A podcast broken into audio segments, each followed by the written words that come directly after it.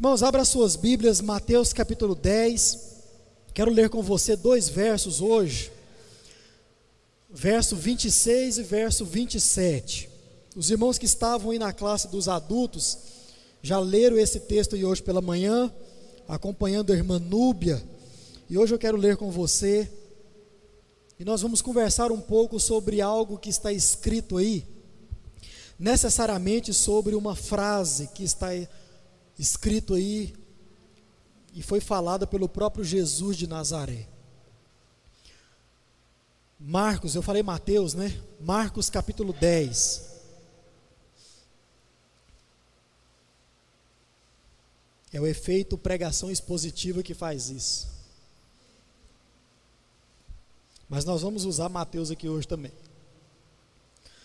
Vamos ficar em pé mais uma vez? Eu quero ler junto com você esse texto. Vou fazer uma primeira leitura e em uma só voz depois nós vamos ler. Diz assim a palavra de Deus: Eles ficaram muito admirados, dizendo entre si. Aqui Jesus, ou Marcos, está narrando que os discípulos que ficaram admirados, ou em uma outra versão vai dizer atemorizados, perplexos. Sendo assim, quem pode ser salvo? Ou seja, depois de algo que aconteceu, e eles viram isso acontecer, e ouviram também alguma coisa, eles disseram: então, quem é que pode ser salvo? Jesus, olhando para eles, disse: Para os seres humanos é impossível, contudo, não para Deus, porque para Deus tudo é possível. Amém, irmãos? Vamos ler todos juntos? Eles ficaram admirados dizendo entre si: Sendo assim, quem pode ser salvo? Jesus, olhando para eles, disse: Para os seres humanos é impossível, contudo, não para Deus, porque para Deus tudo é possível. Você crê nisso? Amém? Amém. Essa é a palavra de Deus, você pode se assentar. Tema da nossa mensagem: salvação. Impossível para os homens. É o que está escrito aí, e é sobre isso que eu quero conversar com você nessa noite. Irmãos, antes de iniciar propriamente dito, eu queria fazer algumas considerações. Primeiro, essa é uma das mensagens que eu poderia dizer o seguinte: Irmãos, eu preparei isso depois que eu ouvi o que eu ouvi aqui hoje pela manhã. Porque o que nós presenciamos aqui hoje foi exatamente essa questão, e principalmente algo que nós faz, fizemos aqui no início. Falamos sobre a questão da fé, e nós vimos que muita gente hoje, crente, com boa intenção, não tem certeza de onde vai ou para onde vai depois que morrer. E principalmente na condição onde está. Esse é o sermão que eu poderia dizer o seguinte: eu preparei depois que eu ouvi isso. Mas irmãos, Deus é tão maravilhoso, é tão sabedor de todas as coisas, que essa palavra está pronta na minha mesa desde sexta-feira. Não tinha sequer a possibilidade de eu na melhor das intenções, não é, irmãos? Saber o que é que nós iríamos falar aqui hoje pela manhã, o que é que nós iríamos provar, ver. E uma coisa interessante, nós estamos pregando um texto de forma expositiva. E na semana passada, depois que eu preguei o sermão que preguei no domingo, na segunda-feira eu disse: domingo que vem eu vou pregar um sermão evangelístico. Isso foi segunda. Comecei o sermão na quinta-feira, terminei na sexta, repaginei no sábado e hoje dei uma. Não tinha como, irmãos. Isso é algo interessante porque até cabe em algumas ocasiões, mas muitas das vezes tentando acudir alguma coisa ou outra, muitos pastores preparam as suas mensagens, sabe, para apagar incêndio.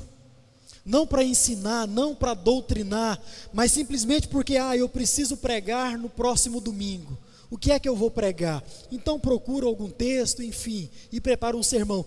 E se ouvir alguma coisa durante a semana, aí, irmão, qual o problema disso? Isso pode não suprir a necessidade da forma que deveria ser feito. Por quê? Porque talvez a intenção é só dar uma resposta para alguém. É aquilo que nós chamamos dentro da pregação de sermão carapuça. Já ouviu falar esse termo? É o sermão que serve só para a cabeça daquele irmão.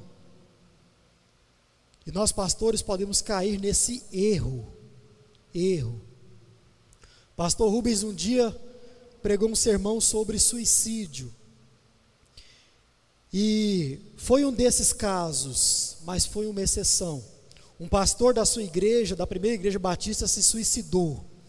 E começou rumores na igreja que quem se suicida não vai para o céu, porque o suicídio é um pecado que Deus não perdoa. A maior mentira que já inventaram na face da terra. Judas não foi, ou Judas foi para o inferno, não porque se suicidou, mas porque diz o texto que ele já era filho das trevas, nunca foi crente.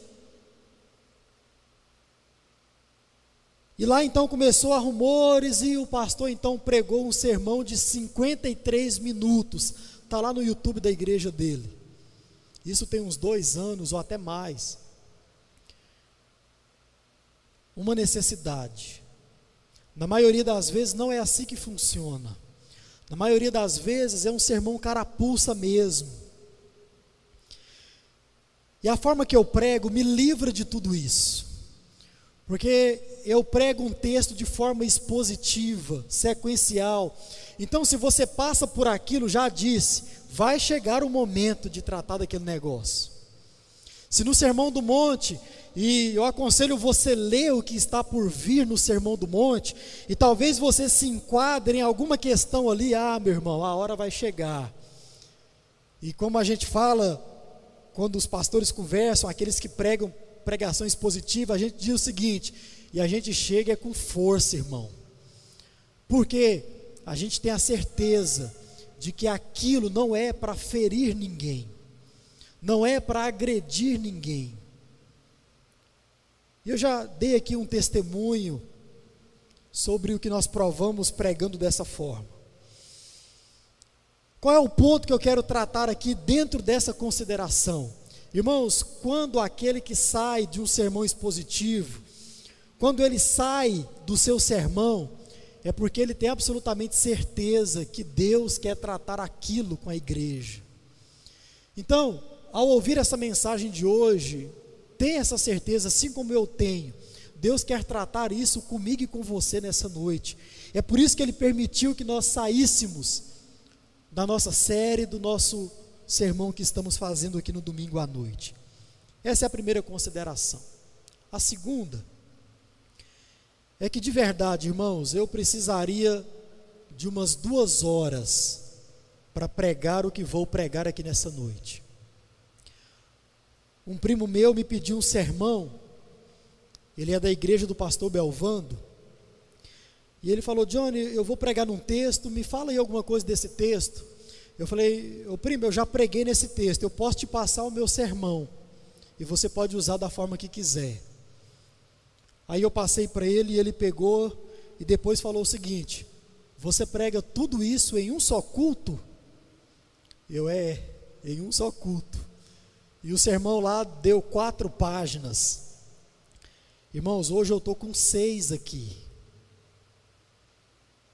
Como eu disse, eu ia precisar de umas duas horas para explicar todos os pormenores dessa frase para você: impossível para os homens.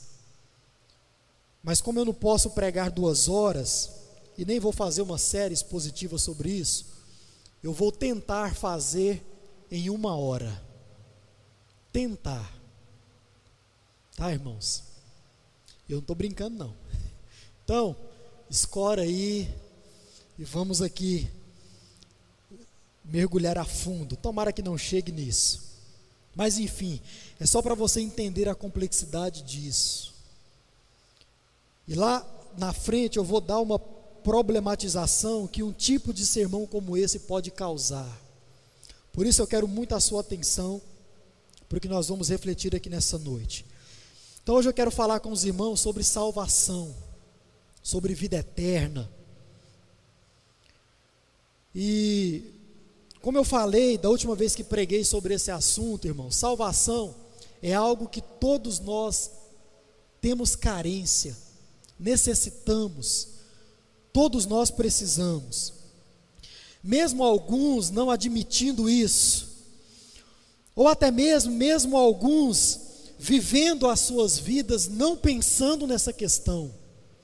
Como falei no passado, volto a repetir, para muitos, inclusive que estão aqui nessa noite, salvação é algo que, ah, não, esse negócio aí não tem nada a ver. Uma vida após a morte é algo que. Isso é o que nós tratamos aqui, falta de fé. Mas, como eu já falei também, irmãos, no passado, a realidade da salvação ou até mesmo da condenação eterna, não depende da nossa crença na existência disso. Ou seja, o simples fato de eu não crer que existe uma vida eterna ou uma morte eterna, não me livra deles, e em especial da condenação. Vida eterna, salvação é algo que nós precisamos.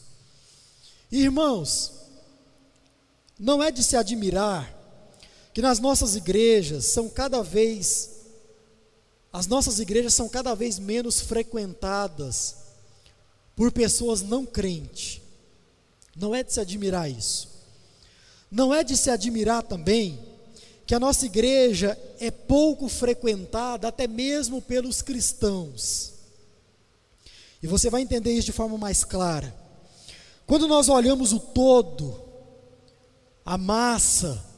Por exemplo, se você pega a frequência dos crentes, a frequência dos crentes em um mês de culto, por exemplo, quatro domingos, irmãos, é muito difícil você falar que todo mundo veio à igreja nesse mês inteiro. Se falando de não crente, então, aí que o número aumenta ainda mais. Irmãos, por quê?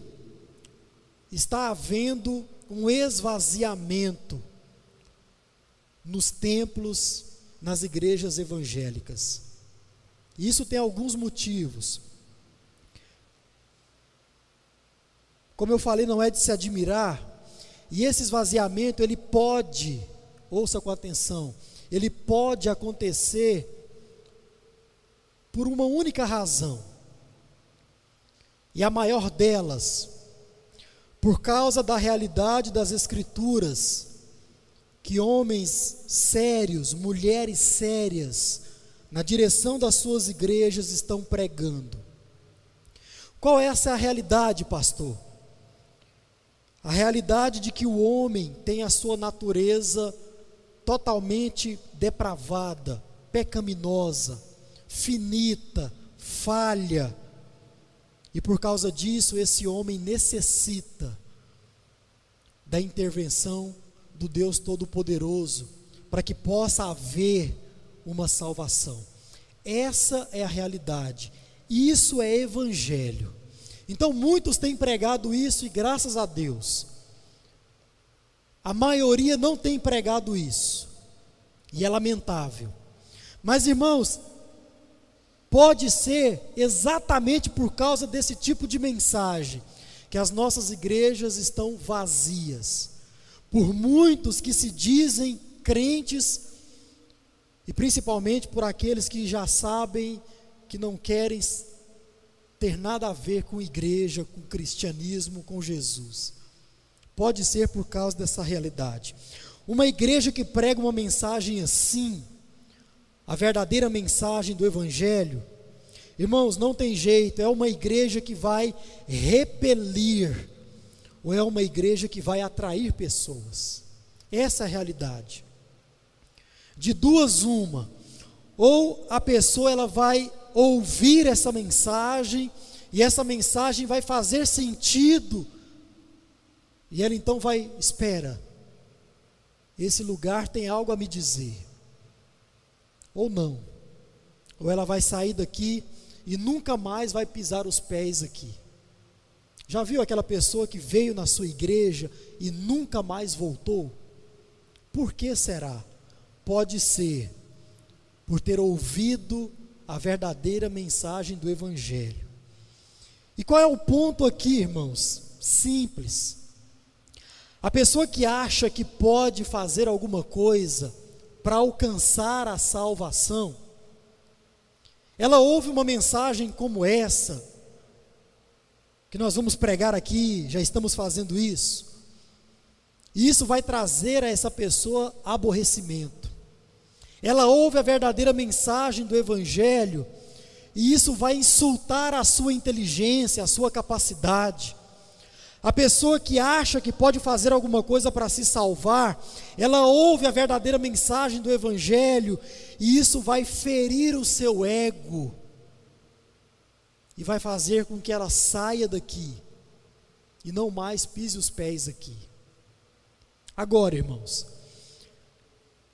aquela pessoa que ouve o Evangelho de forma correta, saudável, verdadeiro, e ela sabe que não depende dela para alcançar a salvação, ela ouve isso e isso soa como uma, uma, boa música aos seus ouvidos. Ela ouve uma mensagem como essa e ela diz o seguinte: não, realmente não tem como. Quando o assunto é salvação, não há nada que eu possa fazer. Quando o assunto é vida eterna, não há absolutamente nada que eu possa fazer para alcançar isso. Eu dependo de algo superior a mim, uma obra. Eu dependo de alguém superior a mim, Jesus Cristo. O crente sabe disso. Aquele que se vê sem esperança, aquele que percebe que está totalmente perdido, ele ouve a mensagem do Evangelho e se sente atraído por ela. Ele se sente chamado por esta mensagem. Ele então entende que realmente isso não é possível aos seres humanos, somente ao Deus Todo-Poderoso. E quando nós falamos nisso, irmãos, eu tenho uma pergunta para você. Você realmente acredita nisso? Quantos aqui hoje nessa noite acredita que a salvação é algo que só depende único e exclusivamente de Jesus? Será que você crê nisso? Será que você que está aqui que não é crente, será que você acredita mesmo que sem a intervenção de Deus na sua vida, você continuará condenado o resto da sua vida? Será que você acredita nisso, não crente? Ou será que você age como que se tudo isso não existisse, indiferente à mensagem que você está ouvindo? Ou será que você age e trata o seu vir à igreja de vez em quando como algo que você trata como um escudo anti-inferno. Ah, não. Eu vou lá de vez em quando porque Deus vai estar tá vendo a minha ida à igreja, a minha participação com o povo de Deus e no final vai dar tudo certo. Será que você crê nisso? Para você que é crente, será que você acredita mesmo que se não fosse a obra de Deus na sua vida lá atrás, quando você de todo o coração entregou a sua vida a Jesus, será que você acredita mesmo que se não fosse essa obra, você continuaria condenado, assim como você estava antes de dizer e ter a certeza de que entregou a sua vida a Jesus? Será que você crê nessa verdade? Ou não? Ou será que você, vez ou outra, anda dando os seus jeitinhos para talvez ficar bem na fita com Deus? para fazer com que Deus olhe para você e te veja como um bom crente, como um bom cristão, como alguém que é frequente, como alguém que é isso ou aquilo? Ou será que você, vez ou outra, não confia muito na obra que já foi feita pela sua vida? Faz coisa ou outra só para garantir. Ah, não, eu não confio muito nesse negócio de obra de salvação. Eu vou fazer alguma coisa aqui só para garantir. Irmão, será que nós cremos que salvação é impossível para nós, de verdade? E só é possível para Deus? Bom, o texto que nós lemos hoje é muito claro quanto a essa questão. Aos homens é impossível, impossível. Mas irmãos, voltando à nossa questão, o homem, de forma geral, ele não quer saber desse tipo de mensagem, que ele é pecador, que ele é impotente, incapaz quando o assunto é salvação, e que ele precisa de alguém para que ele possa alcançar essa salvação. Não, irmãos. Muitos não querem ouvir isso quando entram em uma igreja evangélica, e é exatamente por isso que muitos saem por essa porta e não voltam mais. Aí talvez a gente pergunte: será, pastor, será que a Bíblia fala sobre isso? Fala, irmão. Marque esse texto aí no nome de Jesus. 2 Timóteo capítulo 4, verso 3 e 4. Marque aí, anote esse texto. E você vai perceber que eu não estou falando aqui algo. Não, a palavra de Deus fala. 2 Timóteo 3, verso 3 e 4. Acompanhe aí, olha só. Pois virá o tempo em que não suportarão a sã doutrina, pelo contrário, se rodearão de mestres segundo as suas próprias cobiças, como que sentindo coceira nos ouvidos. Eles se recusarão a dar ouvidos à verdade entregando-se a fábulas.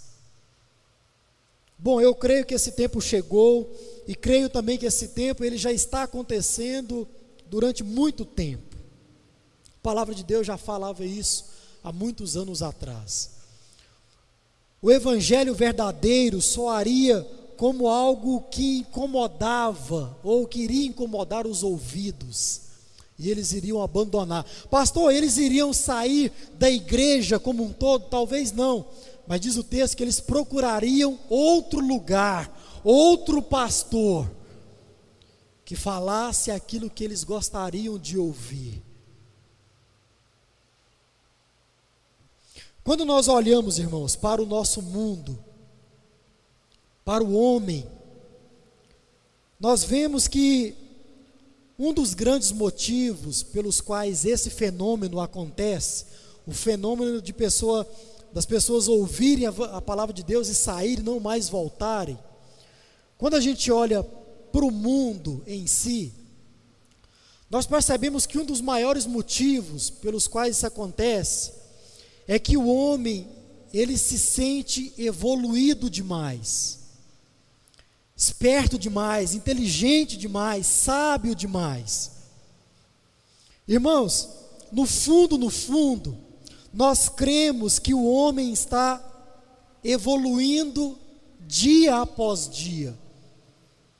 Ele está alcançando lugares altos na ciência, na sabedoria, e por causa disso, ele se acha totalmente independente.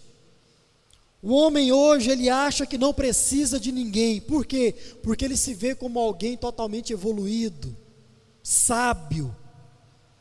Irmãos, nós não podemos totalmente dispensar essa verdade, porque sim, devemos reconhecer que existe uma parcela de verdade nesse olhar, nesse tipo de pensamento. Porque, irmãos, o homem, desde a sua existência, ele tem feito muita coisa, muita coisa ele já alcançou se esforçando, estudando, sendo curioso e descobrindo as coisas. Sim, isso é verdade. não podemos descartar essa verdade. Mas, irmãos, outra verdade é que se não fosse o próprio Deus sobre o homem, nada disso era verdade. Essa evolução do ser humano não seria possível, porque tudo vem de Deus, como você já aprendeu aqui, até mesmo a evolução do próprio homem. O conhecimento, a inteligência do próprio homem, tudo isso vem da parte de Deus. Mas, irmãos, o maior problema desse pensamento é quando o homem acha que essa evolução e principalmente essa independência se dá também na vida espiritual, sobretudo quando o assunto é salvação, quando o assunto é vida eterna. Nós erramos quando nós achamos que somos independentes quando o assunto é salvação. Por acharem que o homem está evoluído em todas as áreas e se tornando independente em todas as áreas, nós dizemos o seguinte: não, para salvação eu também não preciso de ninguém, basta eu continuar fazendo o que eu estou fazendo, ou basta eu deixar de fazer o que eu estou fazendo, ou seja, depende de mim também. Eu também sou independente nesse assunto. Engano, irmãos, não somos. Você pode ser independente porque você é maior de 18 anos.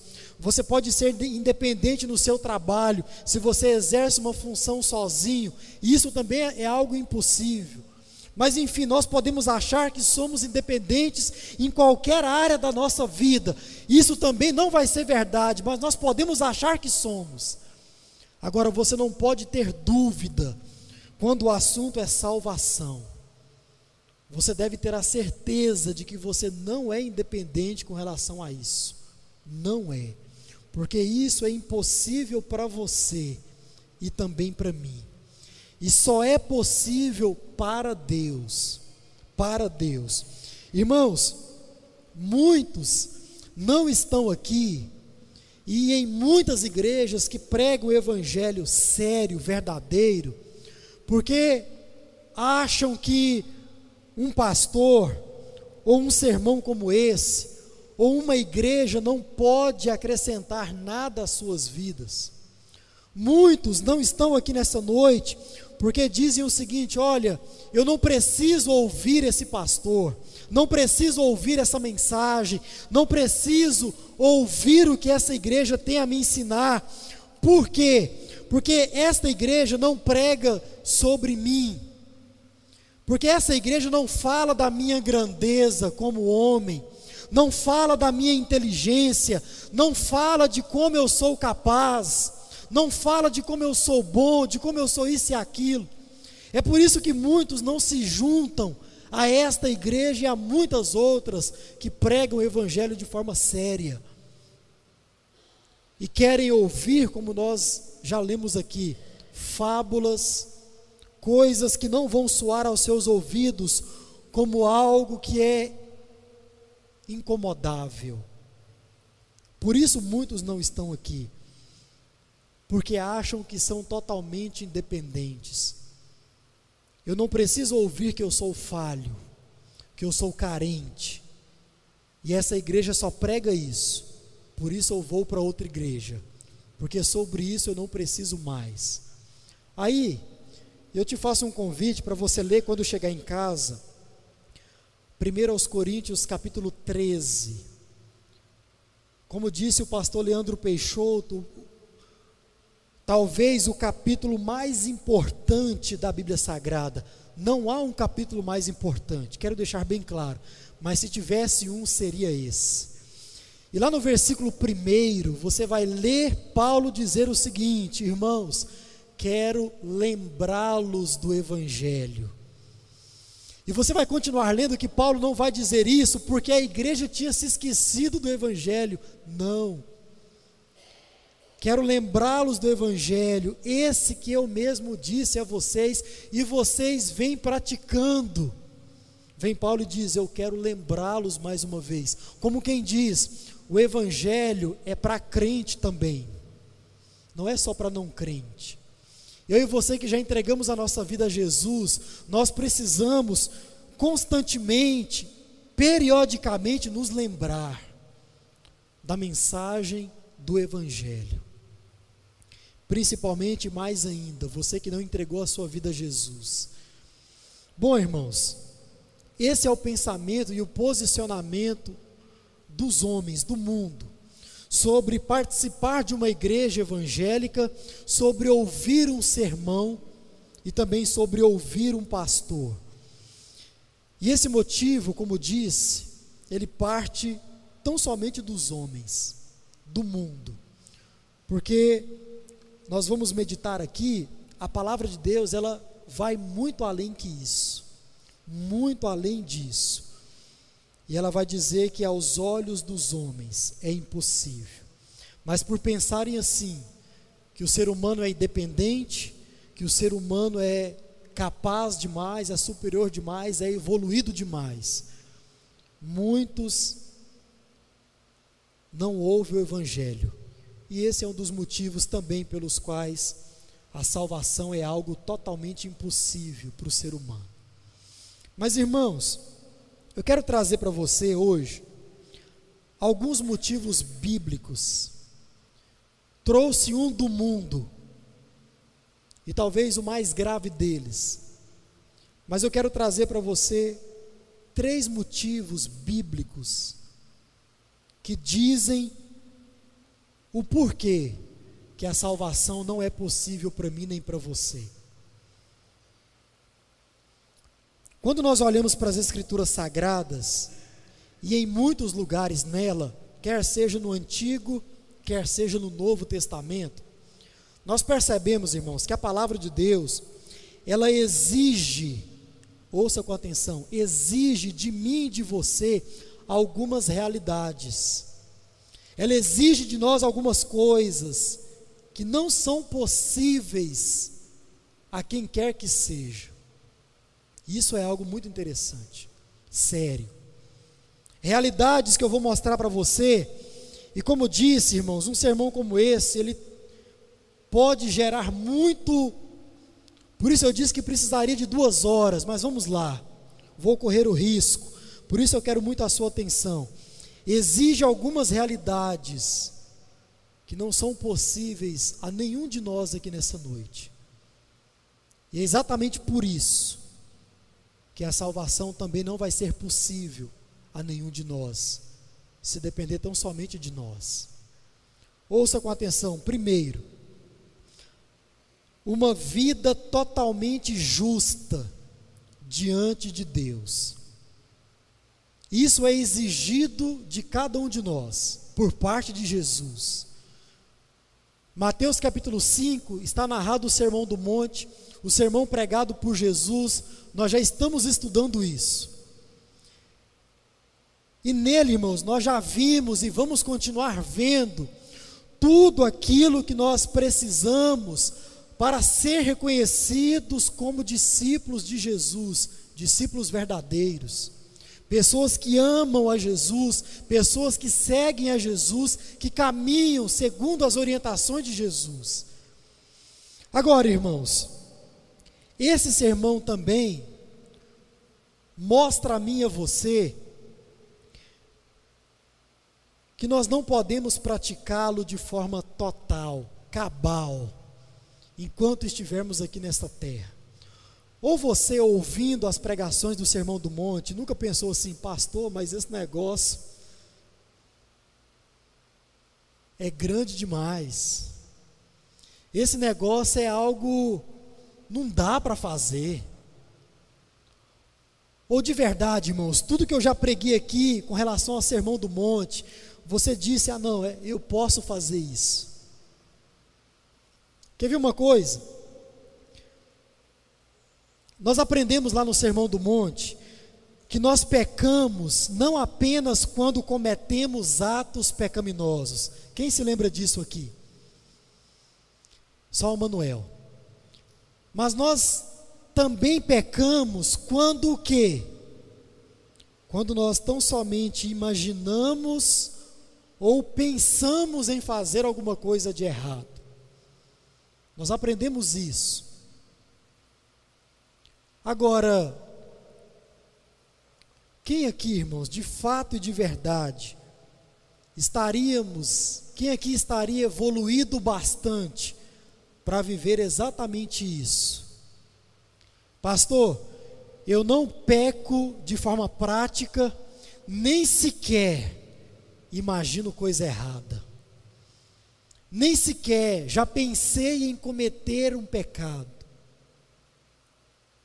Isso é possível, irmão, para mim e para você, de verdade.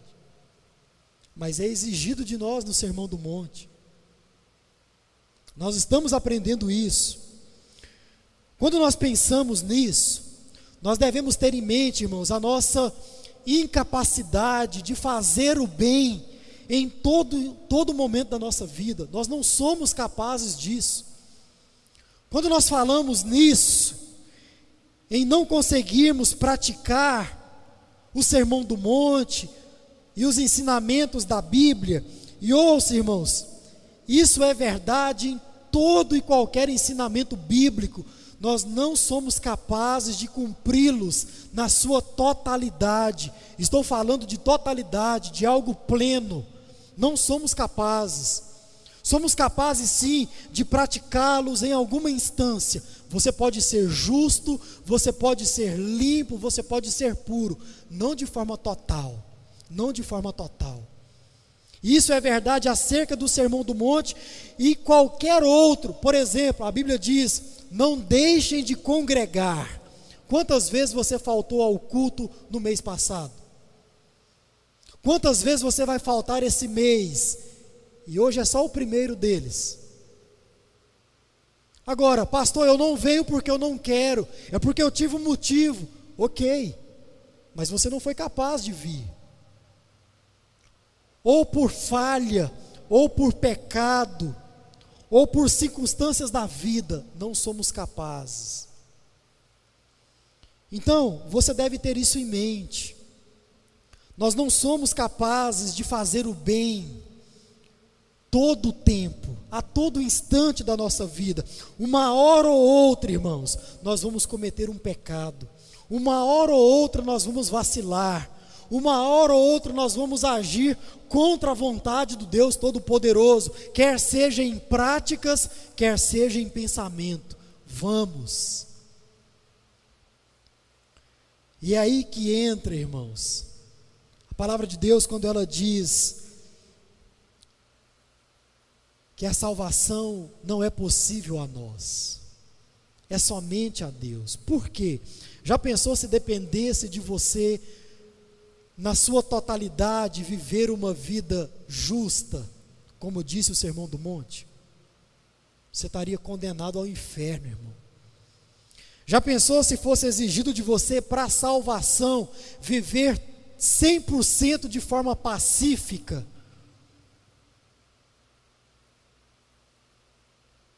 Não somos capazes.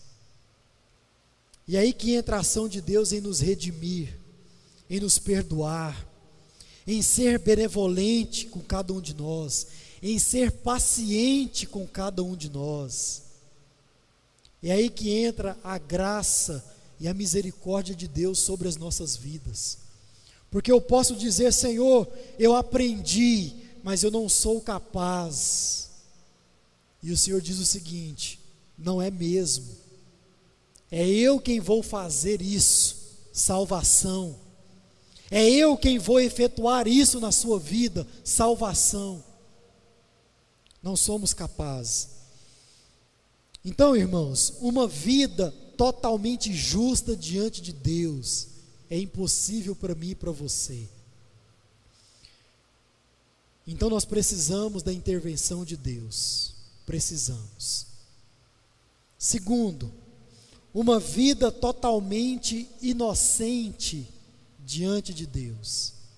E aqui eu quero que você abra Marcos 10, o verso 15. Quero ler com você esse texto. E você vai ver que é exigido de mim, de você, não só nesse texto, uma vida totalmente inocente diante de Deus. Marcos capítulo 10, o verso 15.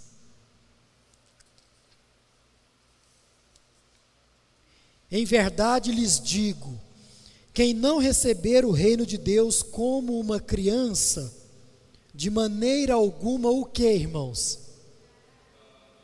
Entrará nele. Quando eu olho para essa afirmação de Jesus, irmãos, a gente percebe o seguinte: isso aqui é muito mais complicado de se viver do que o Sermão do Monte, por exemplo. Muito mais. Eu e você, nós vivemos em um estado de vida, irmãos, totalmente afetado pelo pecado. Totalmente. Não há nada na nossa vida que não tenha sido ou que não foi afetado pelo pecado. Não há nada. Não há intenção, não há prática, não há desejo que já não tenha sido pervertido por causa do pecado ou com o pecado. É por isso que nós temos que ser vigilantes em tudo. Nos nossos desejos, nos nossos anseios, nas nossas expectativas, nas nossas práticas. Temos que ser vigilantes, porque não há nada que não tenha sido afetado pelo pecado. Essa é a nossa realidade. E ouça, isso não tem reversão. Não tem.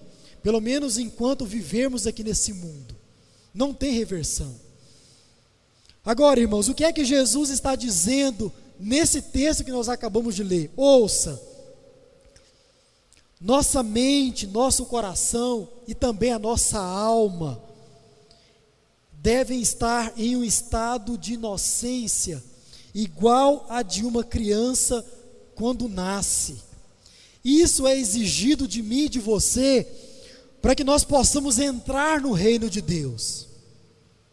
Agora, olha só que coisa interessante. Não é uma criança, por exemplo, como Isaías Neto.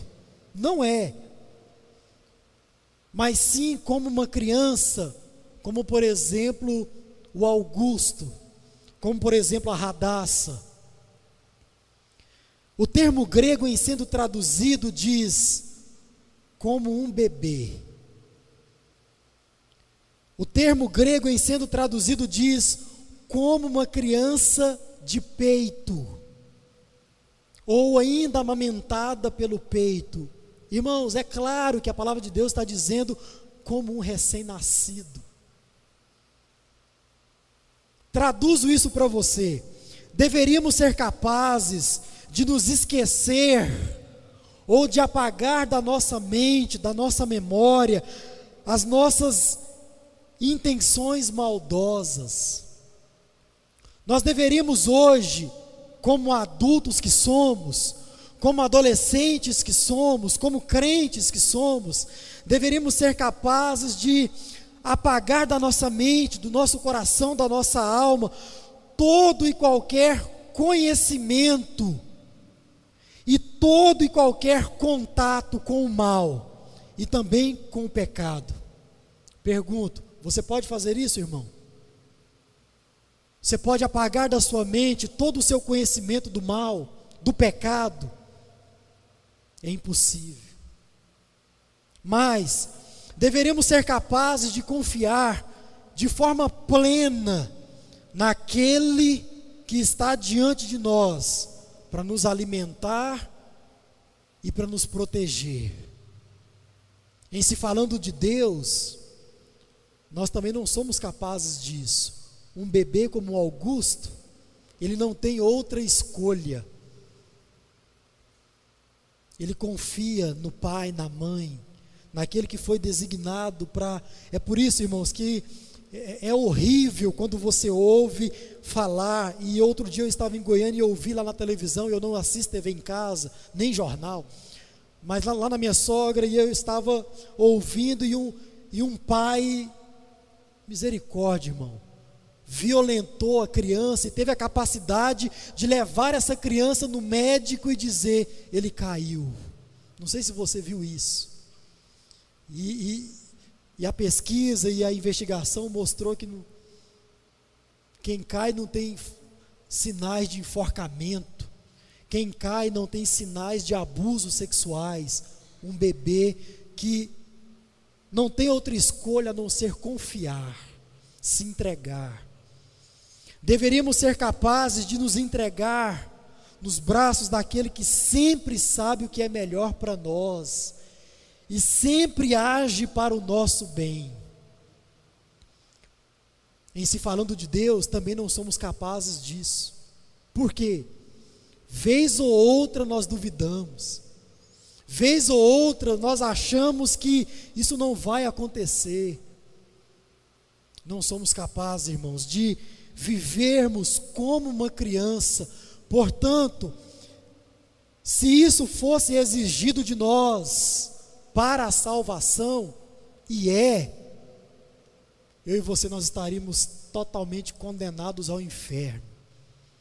Não poderíamos cantar o que cantamos hoje, por exemplo, nada me separa do amor de Deus. Não poderíamos cantar isso. Não, irmãos, não somos capazes de fazer absolutamente nada disso. Viver como um bebê recém-nascido não é mais para mim e para você. Não é mais. É impossível vivermos nossa vida de forma totalmente inocente. Você pode ter as suas intenções inocentemente? Pode. Sempre não. Os seus atos podem ser atos inocentes? Pode. Sempre não. Se é impossível vivermos como uma criança, irmãos, a salvação também é algo impossível a nós. Precisamos da intervenção de Deus.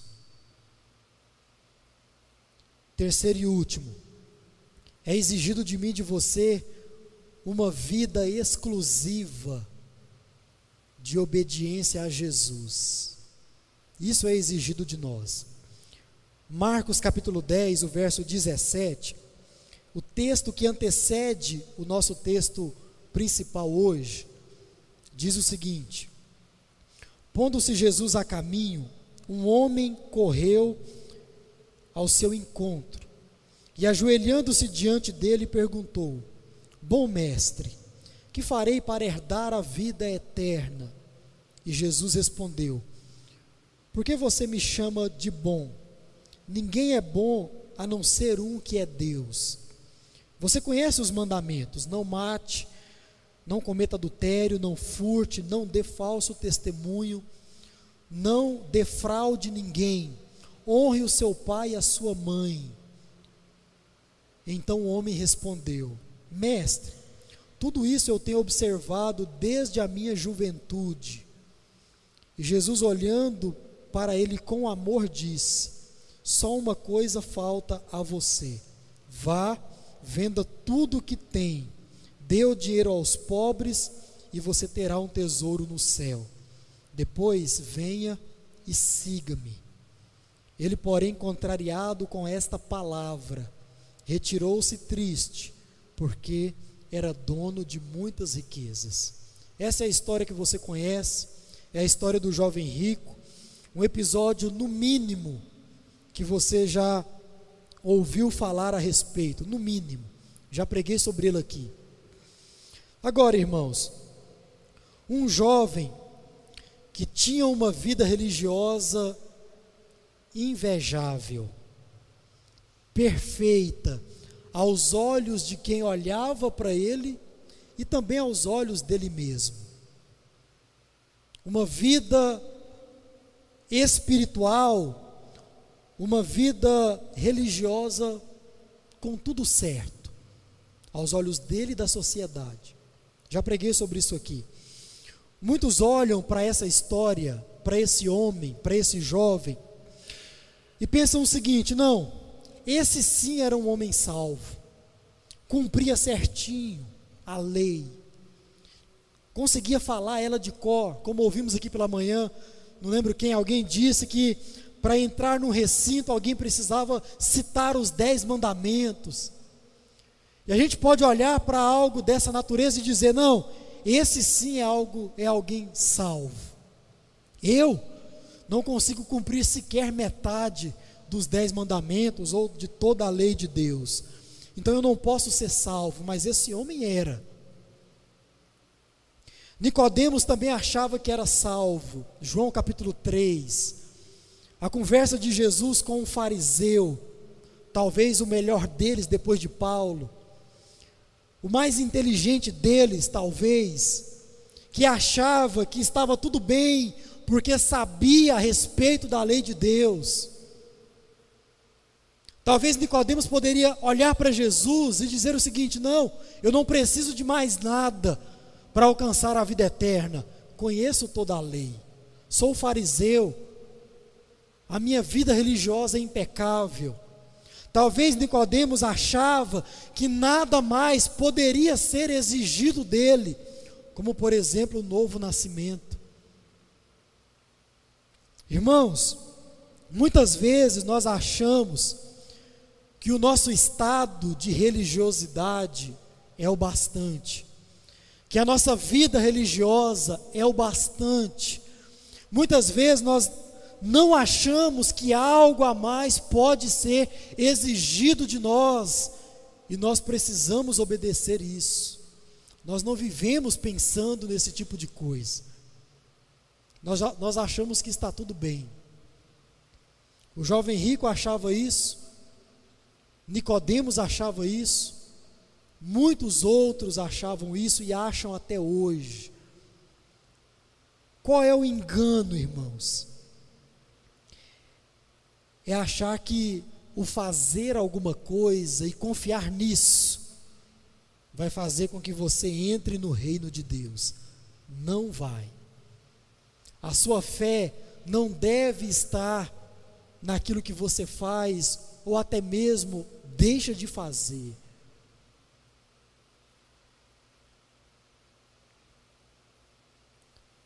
O que pode estar faltando na nossa vida é uma vida de obediência a Jesus. Isso estava muito claro com o jovem rico e também nós percebemos de forma muito clara com Nicodemos. Olha, Nicodemos, você precisa nascer de novo. Você precisa da nova criatura. Você precisa da transformação de vida que até agora não houve. Uma vida religiosa, muitos têm e estão exatamente no inferno por causa disso. Vida religiosa, confiando a sua salvação somente nisso. Vem Jesus e diz: falta alguma coisa, está faltando alguma coisa.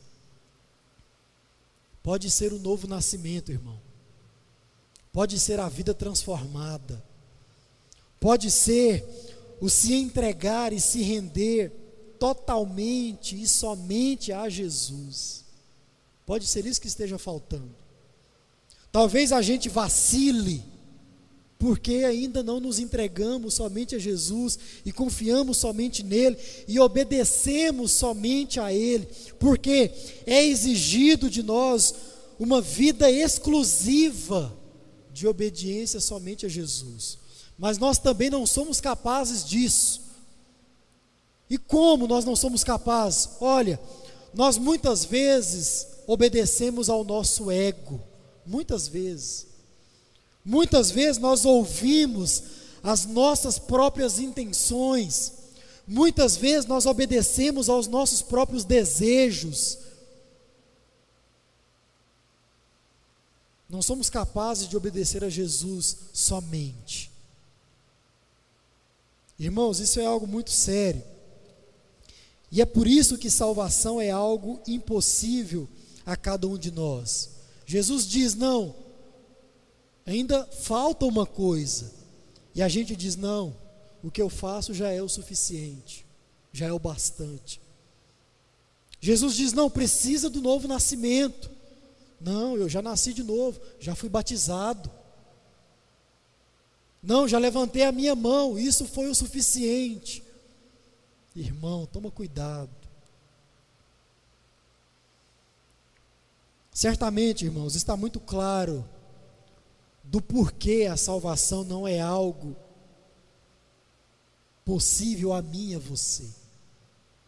Porque nós não conseguimos viver tudo isso na sua totalidade. Não conseguimos. E sabe qual é a boa notícia disso tudo? É que tem mais.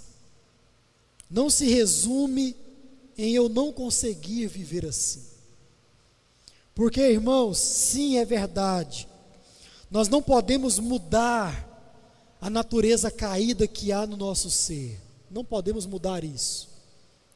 Enquanto vivermos aqui nesse mundo, nessa terra que é condenada, já está condenada, a nossa natureza pecaminosa, carnal, sempre habitará no nosso interior, sempre. Sim, irmãos, é verdade, não podemos cumprir cabalmente o que dizem as Escrituras sagradas. Não podemos, mesmo que queiramos, mesmo que nos esforcemos para isso, não podemos cumprir. Não podemos viver sempre o que é bom e pensar sempre no que é bom. Não podemos. Pensamos em pecar e já pecamos por isso. Pensamos em fazer o mal e já pecamos por isso. Não podemos. Viver assim certamente é impossível a cada um de nós.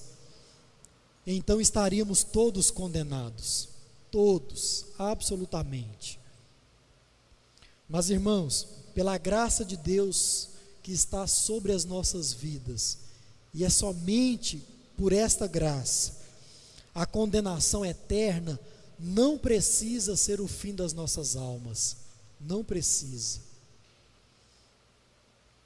Porque aquilo que é impossível a nós, salvação, é possível a Deus e somente a Ele.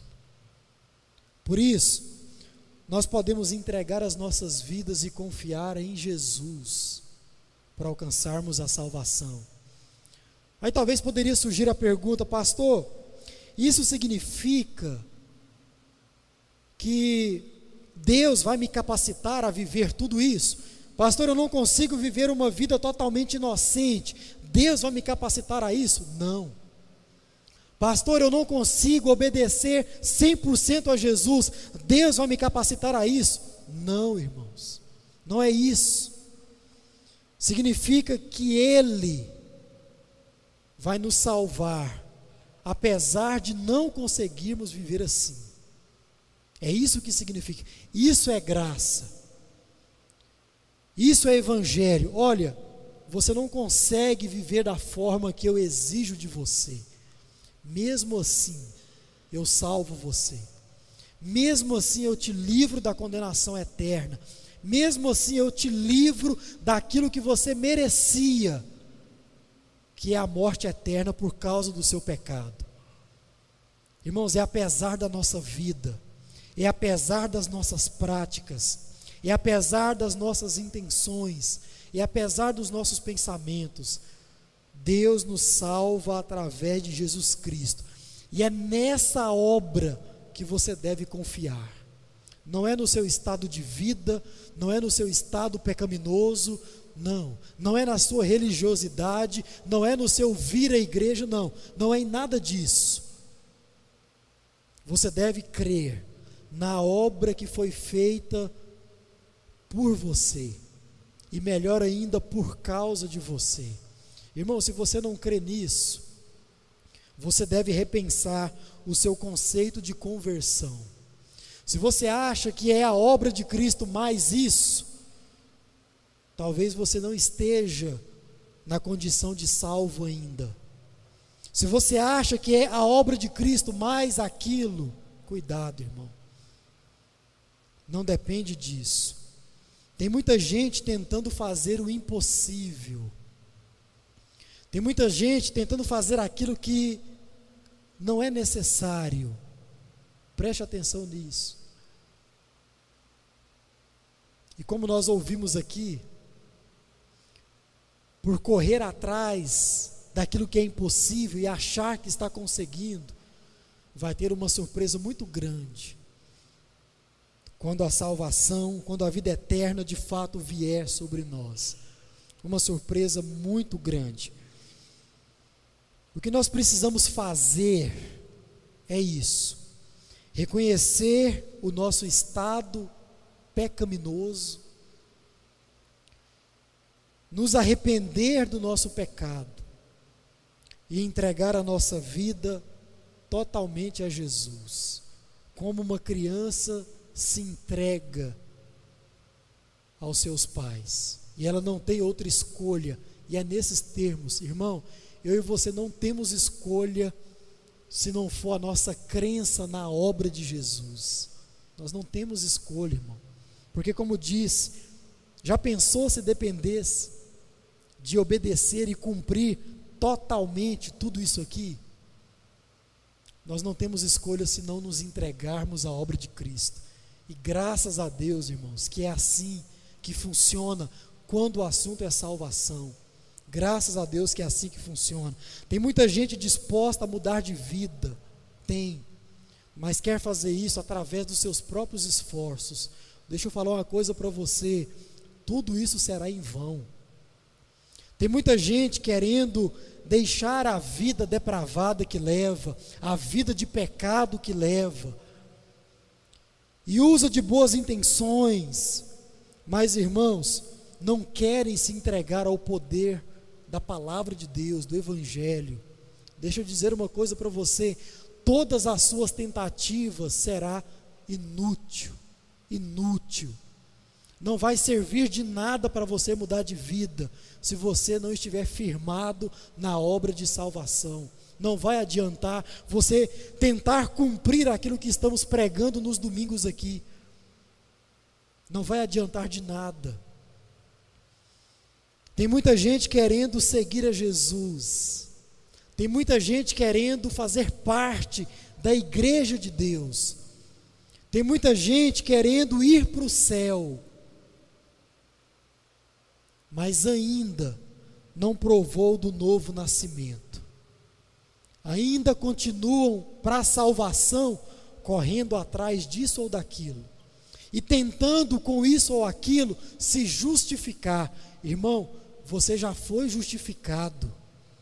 Deus agora olha para você e para mim com as lentes do sangue de Cristo. Ele não vê mais o nosso pecado, embora precisamos abandoná-lo. Mas você já, foi justificado e você deve crer nisso no nome de Jesus.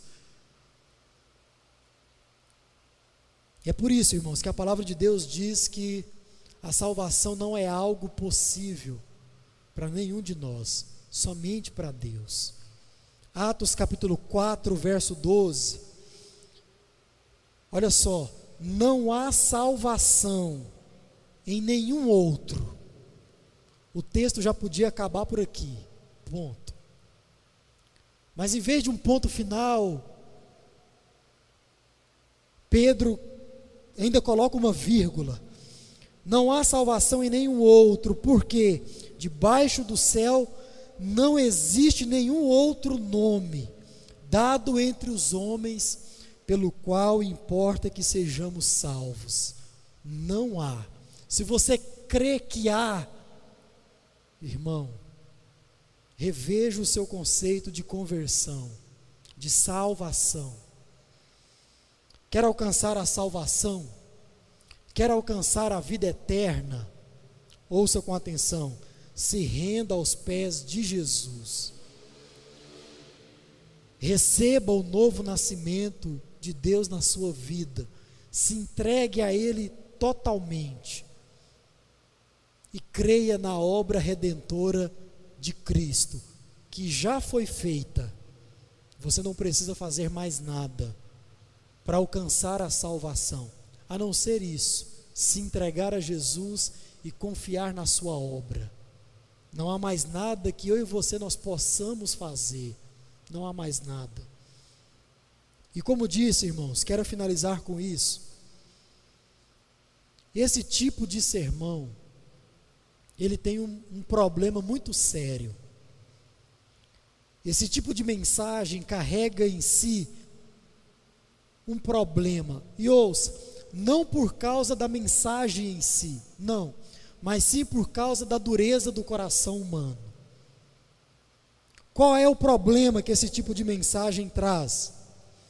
Pastor, então, já que eu não vou conseguir viver nada disso, já que eu não vou ser capaz de obedecer a Jesus na, na minha totalidade, ser uma pessoa 100% inocente, 100% justa, já que eu não vou ser capaz de tudo isso, então, pastor, eu vou continuar vivendo a minha vida do jeito que eu estou vivendo. Eu vou continuar me entregando às, às paixões que, sim, irmãos, trazem prazeres para nossa carne. Pastor, eu vou continuar vivendo a minha vida depravada. Pastor, eu não vou tentar mudar de vida. Pastor, eu não vou tentar viver as bem-aventuranças, o sermão do monte. Pastor, eu não vou procurar agir com inocência. Não, vou deixar tudo isso, porque eu não vou ser capaz mesmo. Esse é o problema desse tipo de mensagem. Por quê, irmãos? Ou a mensagem do Evangelho se trata de graça, ou não. Ou a mensagem do Evangelho se trata de que você não pode mais fazer nada, ou não. Ou nós pregamos isso, ou pregamos que você precisa ser totalmente santo para alcançar a salvação, que estaria errado. Lembra do ladrão na cruz? Que chances aquele homem teve de mostrar que era um crente? Nenhuma. Nenhuma. Agora, quando se tem, devemos mostrar. Quando se tem a chance de viver os princípios, a, a sã doutrina, os ensinamentos bíblicos, devemos. Agora, irmãos, quando não há chances para isso, o que nós podemos fazer? Se dependesse da nossa obra, das nossas coisas, seria injusto para mim e para você aquele ladrão na cruz ter sido salvo, não é verdade? Nós poderíamos olhar para esse episódio e dizer: não, eu vou largar a mão disso porque eu passo 30 anos da minha vida como um bom crente, e o cara no último instante morre e vai para o céu. Talvez foi um bandido a vida inteira, fez mal a muita gente a vida inteira, e vai estar no mesmo lugar que eu. Injustiça da parte de Deus. Mas não é, irmãos, porque a justiça de Deus não se trata de coisas que nós fazemos ou deixamos de fazer. A justiça de Deus se trata de graça, de misericórdia. A justiça de Deus se trata, como nós tratamos aqui no domingo passado, de generosidade. É assim que Deus age comigo e com você. Apesar de nós, Deus é generoso conosco e nos salva. Amém, meus irmãos? Então, pelo amor de Deus, não use esse sermão para isso. Por quê? Como nós ouvimos aqui hoje pela manhã, esse é exatamente o ponto. Ouça, quem ouve uma, uma mensagem como essa e pensa desse tipo, ou tem esse tipo de pensamento, nunca se entregou a Cristo de verdade. Nunca. Nunca provou do novo nascimento. Nunca. Irmão, quem sabe o que é o Evangelho e usa disso para permanecer na vida de pecado, nunca recebeu o Evangelho de fato de verdade. Portanto, jamais recebeu a salvação. Jamais. Porque o crente, irmãos, como nós dissemos aqui, ele é o que? Vigilante. Ele é vigilante. E ele procura viver as orientações que estão na palavra de Deus. Esse é o crente. Agora, independente se ele vai conseguir cumprir na sua totalidade, a sua salvação não depende disso. Depende da obra vicária do nosso Senhor e Salvador Jesus Cristo. Esta é a mensagem do Evangelho e nós devemos recebê-la como vinda do Senhor. Amém, irmãos? nós devemos desfrutar disso. E aqui entra aquela brincadeirinha que nós fizemos aqui no início. Desfrute da sua salvação no nome de Jesus. Desfrute disso, se alegre na sua salvação. Não deixe Satanás plantar dúvidas no seu coração por causa do pecado que você comete. Não permita isso. Mas ao contrário, desfrute da salvação, se alegre em Deus. Não deixe, irmãos, que momentos de incredulidades possa tomar o nosso ser. Não permita isso. Mas creia que Jesus morreu por causa dos seus pecados e por causa dessa morte, nós hoje podemos ter a certeza e podemos cantar com muita alegria: nada pode me separar do amor de Deus. A minha esperança, a minha oração é para que você prove disso nos piores momentos da sua vida, certeza da salvação, certeza da salvação. E para você que não se rendeu ainda aos pés de Jesus. Não saia daqui dessa noite sem fazer isso, sem confessar Jesus com a sua boca e dizer: Pastor, eu me rendo à mensagem do Evangelho. Eu reconheço que eu não posso fazer nada e por causa disso me entregue, me entrego a Jesus. Me procure depois desse culto, fale comigo, se entregue a Jesus. Por quê? Talvez você não pode ter ou não possa ter outra chance. E talvez tudo aquilo que você fez e achava que isso estava te levando ao céu, pode não adiantar de nada e não vai se você não se entregar a Jesus. Amém, meus irmãos?